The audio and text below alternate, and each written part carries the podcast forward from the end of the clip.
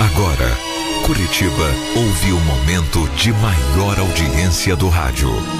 Caiobá FM apresenta Quando eu estou aqui, História da Minha Vida. eu vivo esse momento lindo.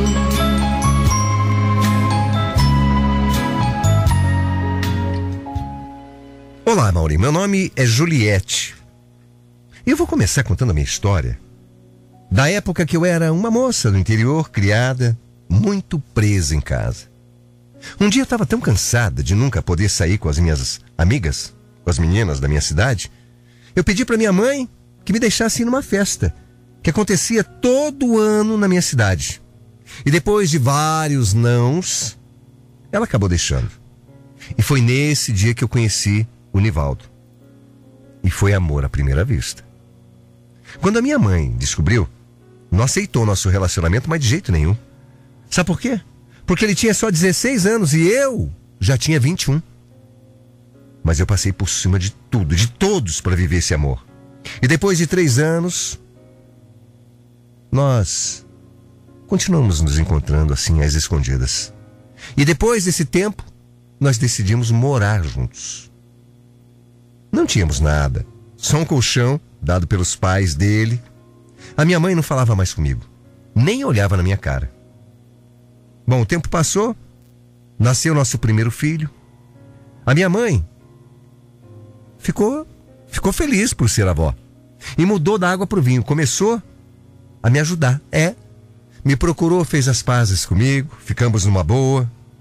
Só que minha vida nessa época não era fácil, não. Porque ele saía da cidade para trabalhar.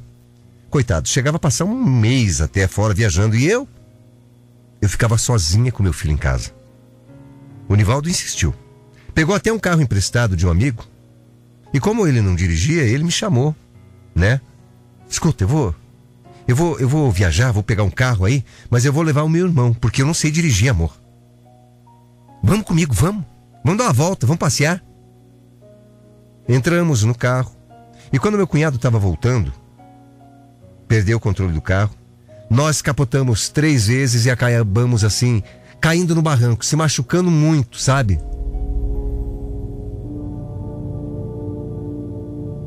Eu abracei o meu filho com toda a força que eu tinha. Ele só estava com dois dias de vida.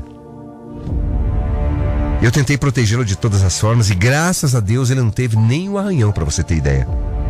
Mas eu tive. Me machuquei um pouco. Tive que fazer uma pequena cirurgia na perna também, não foi nada demais.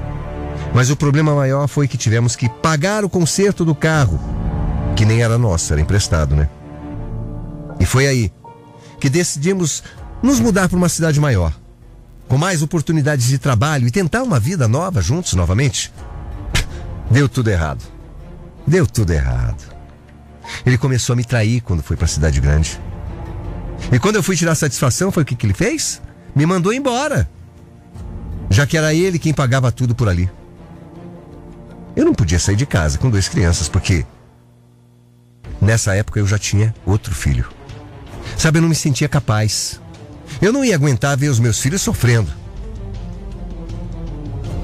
Olha, eu vou dizer para você, não é fácil não, viu? Não é fácil não.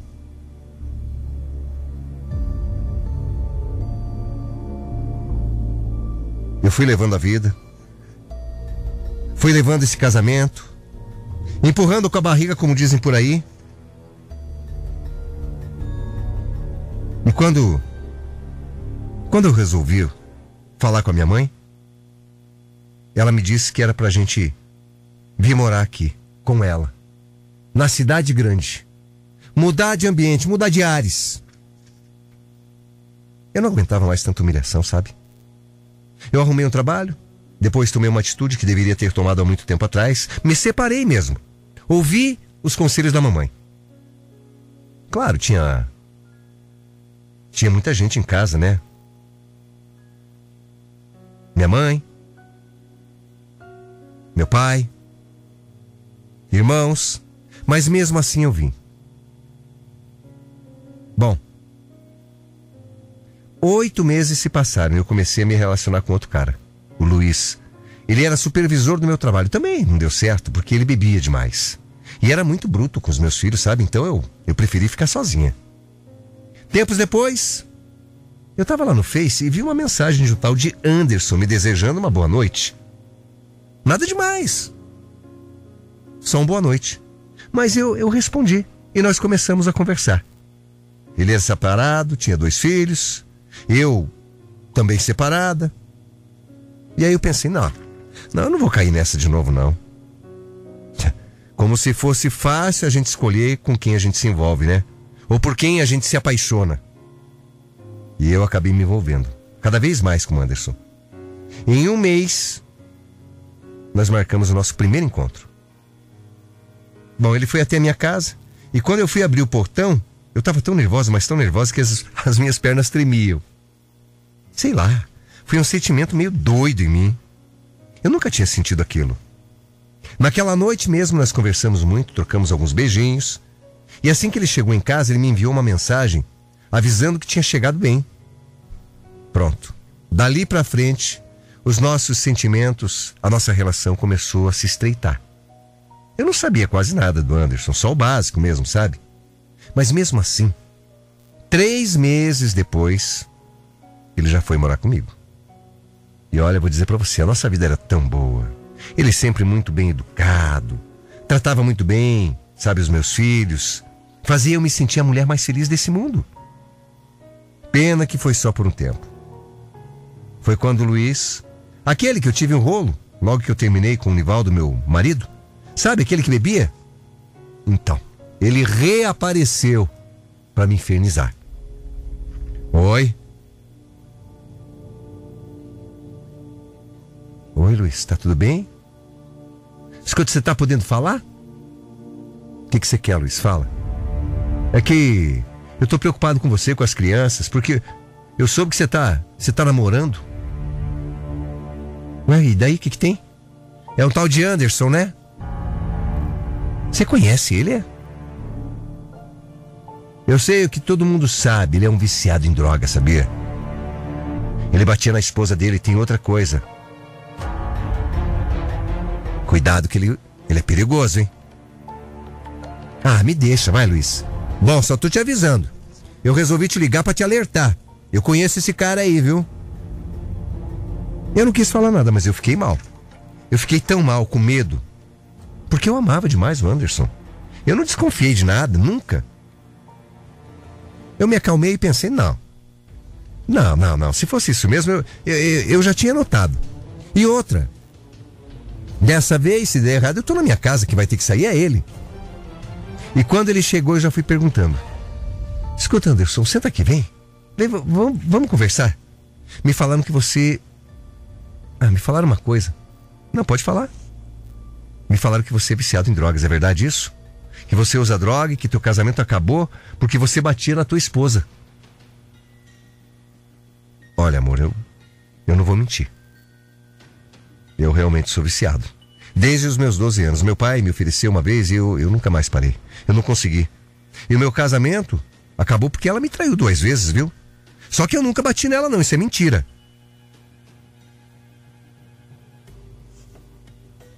Eu não sabia o que falar.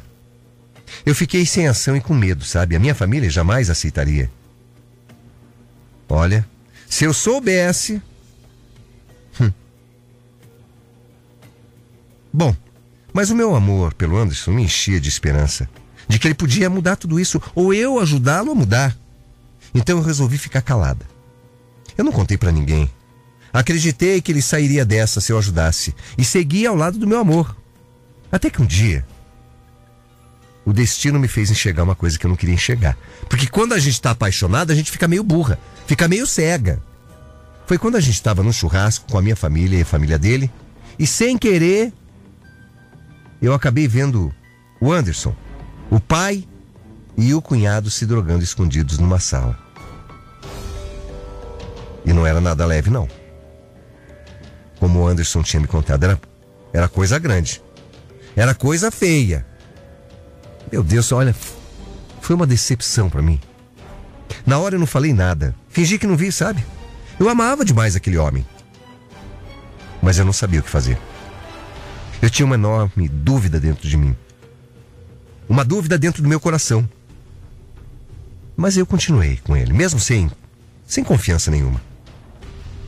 Não foi nada fácil. Ele saía de casa e eu já imaginava que ele estava se drogando. E assim nós fomos levando, até que eu cheguei no meu limite. Então eu peguei os meus filhos e mais uma vez fui morar com a minha mãe. O Anderson não aceitou de jeito nenhum, vivia me procurando, até que um dia ele implorou para que eu voltasse para ele, para ajudar ele a sair dessa. Eu fui até a casa, conversamos e ele jurou, chorando, que largaria as drogas. Me pediu pelo amor de Deus para voltar, me deu um beijo e mais uma vez eu cedi. Cedi. Sabe, eu estava triste, desanimada. Mas eu amava esse homem. Eu amava esse homem. Mas antes de voltar para casa, eu tinha eu tinha conversado com a minha filhada, porque ela tinha me feito um convite para ir no final de semana no sítio, no churrasco que ia ter. E ela, como não tinha ninguém para ir, resolveu pedir para mim. E eu fui. E ali naquele churrasco, eu acho que, sei lá, Deus tem umas coisas na vida da gente que a gente não entende, né? Eu reencontrei amigos de infância. Eu revi o tio da minha afilhada, que eu não via há 22 anos. Quando a gente era criança, assim, coisa de 12, 11 anos, a gente se gostava tanto na escola. Edivaldo, esse era o nome dele. Ele continuava tímido, mas foi muito atencioso comigo, com os meus filhos. Bom, na adolescência não deu certo, mas será que agora daria? E não é que deu? Não é que deu? Mesmo com o Anderson no coração, eu acabei dando uma chance pro Ed. E nós ficamos juntos. Uns dias depois, meu irmão, preocupado comigo, queria que eu voltasse a morar com eles. É. E o Anderson mandou uma mensagem dizendo que queria me buscar, que não queria que não queria ficar longe de mim. Mas não. Não, não, não, não, não, não. Mesmo com todas as dificuldades, mesmo com o coração apertado, eu resolvi que eu não ia voltar mais. Eu resolvi, eu falei que eu ia dar uma, uma chance pro Ed. E foi o que eu fiz. Bom, um mês depois eu voltei lá pro sítio da família do Ed pro aniversário da mãe dele.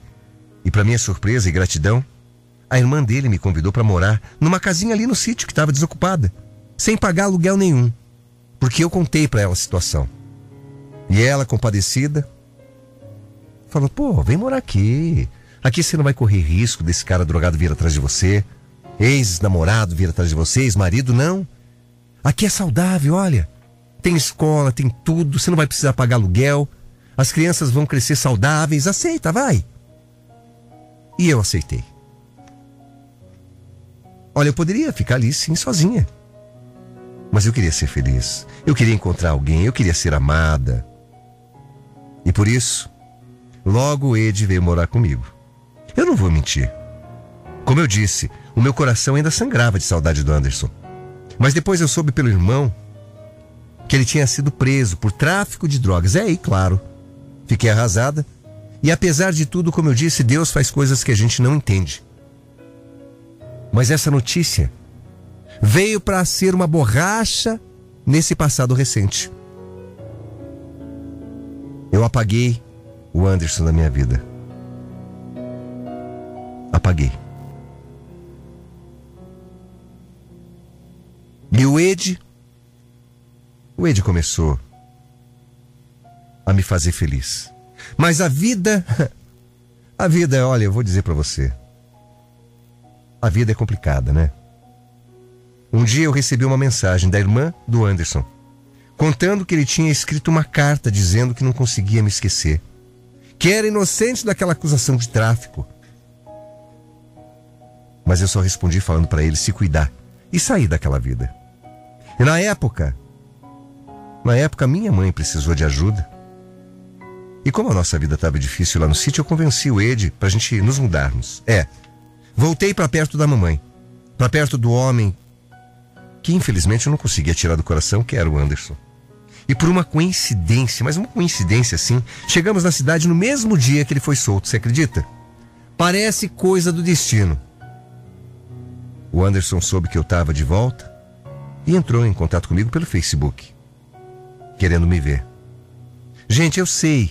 Eu sei que eu vou ser julgado, eu sei que eu estava errado, eu sei, eu sei.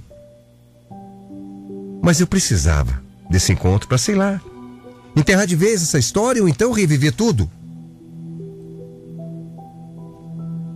Marcamos encontro num lugar público e quando ele me olhou, quando eu vi também ele de longe, ai, meu coração disparou. Ele veio em minha direção e eu, eu sequer consegui resistir.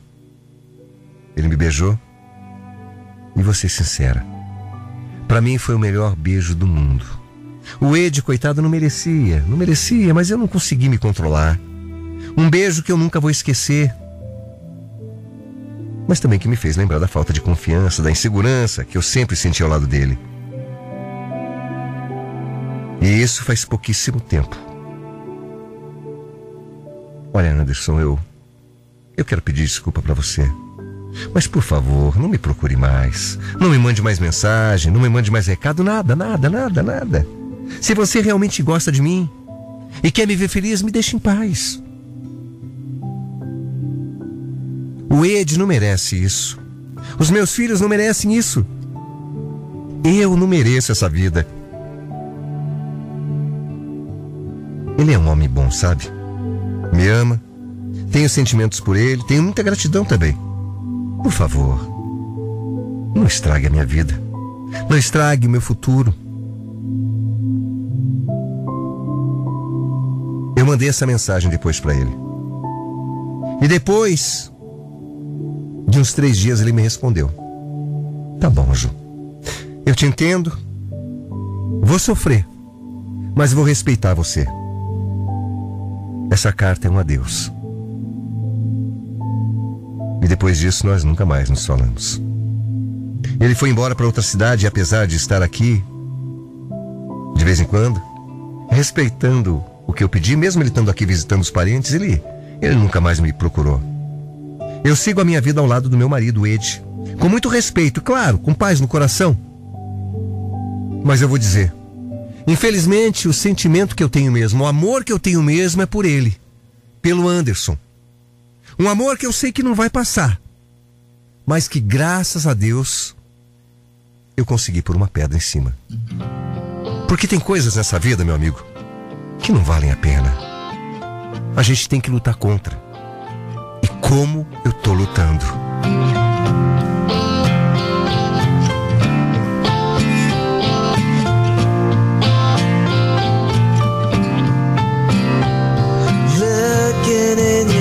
Eyes, I see a paradise. This world that I found is too good to be true. Standing here beside you, want so much to give you this love in my heart that I'm feeling for you.